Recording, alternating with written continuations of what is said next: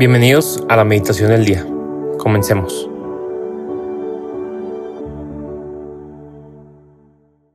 En el nombre del Padre, y el Hijo y el Espíritu Santo. Amén. Espíritu Santo, te quiero pedir en este día, sábado, que infundas tu gracia sobre mí, sobre mi mente, mi corazón, todas mis facultades, que te sirvas de mi imaginación, de mi creatividad, de mis heridas, de mis emociones, de cualquier parte de mí para recibir un mensaje de amor, de salvación tuyo el día de hoy. El día de hoy es sábado 29 de julio y celebramos la memoria de Santa Marta, María y Lázaro. El Evangelio se encuentra en San Juan, capítulo 11, versículos del 19 al 27. En aquel tiempo, Muchos judíos habían ido a ver a Marta y a María para consolarlas por la muerte de su hermano Lázaro. Apenas oyó Marta que Jesús llegaba, salió a su encuentro, pero María se quedó en casa.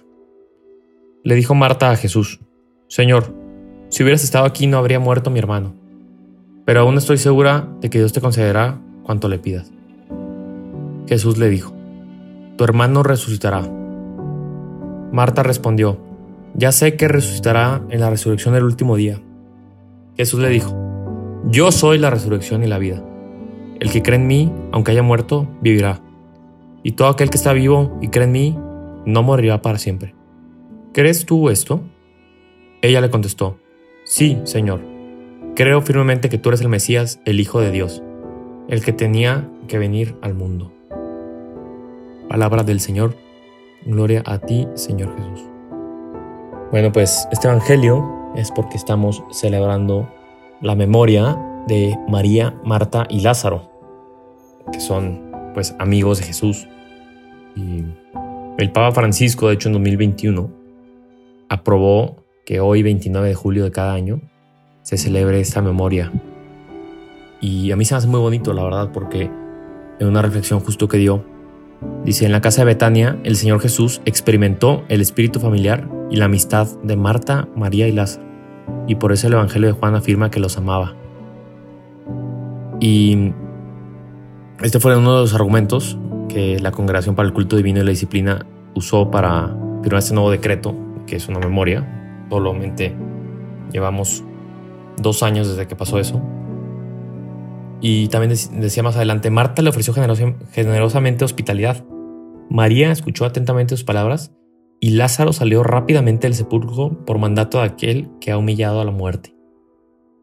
Y se me hace muy hermoso que a pleno 2021, 2023, eh, o sea, después de dos milenios completos, sigamos como cuajando, sigamos decretando nuevas fiestas, nuevas memorias, porque sin, sin duda los evangelios no son nuevos, fueron escritos hace tiempo, pero sí siguen estando vivos, siguen estando actualizados, nunca quedarán anticuados los evangelios. Yo creo que, que la iglesia quiere acentuar esto, nos quiere decir algo a nosotros como generación en nuestra situación de vida. Eh, quizá tú eres alguien que nació el siglo pasado, quizás naciste este siglo, quizá eres generación X, generación Z, eh, baby boomer, em, centennial, eh, millennial, como se llamen todas, ¿no? Pero, ¿qué, ¿por qué y qué será lo que nos quiere transmitir Jesús? Y que nos quiere reafirmar la iglesia con esta fiesta. yo creo que la clave es lo que decía esta congregación, que Jesús experimentó realmente un espíritu de familia. Sabemos que Jesús pues, fue hijo único. Y yo se me imagino realmente a Jesús que para haber llorado la muerte de Lázaro, que es algo que se narra en los evangelios, cuánto amor le haber tenido no solo a él, sino a toda su familia. ¿Cuántas veces ha de haber ido a visitarlos? Realmente es una amistad plena y muy hermosa, muy humana, claro, espiritual y divina también, pero yo creo que el Señor nos invita hoy que le demos gracias por todas estas amistades que hemos tenido a lo largo de nuestra vida. Quizás son personas que, que han estado para ahí, que quizás no siquiera eran católicas, pero te enseñaron alguna lección de vida.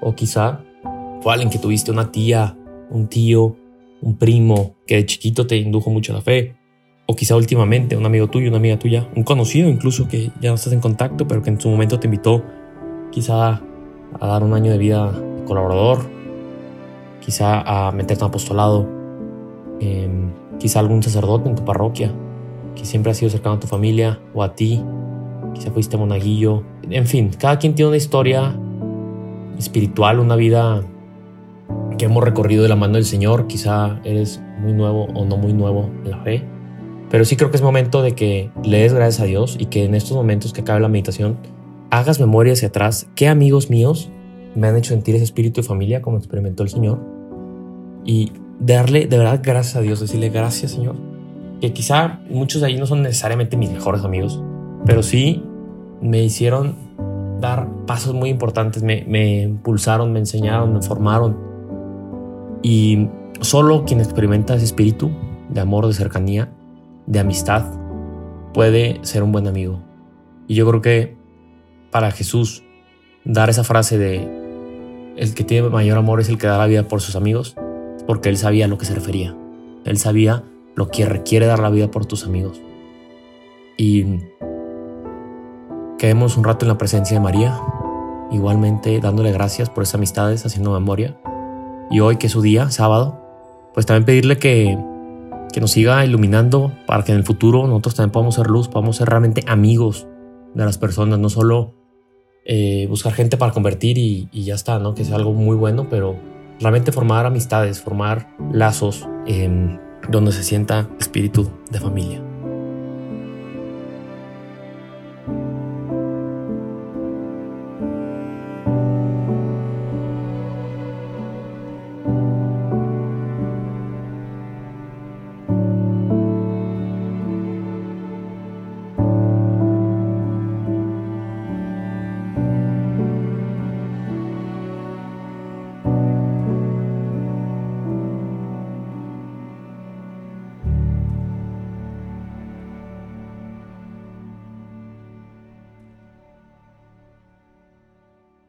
Te damos gracias, Señor, por todos tus beneficios recibidos a ti, que vives y reinas por los siglos de los siglos.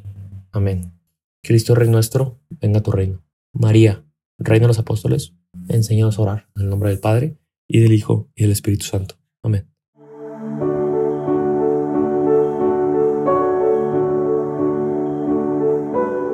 Permanece meditando lo que más te haya llegado al corazón. Nos escuchamos mañana.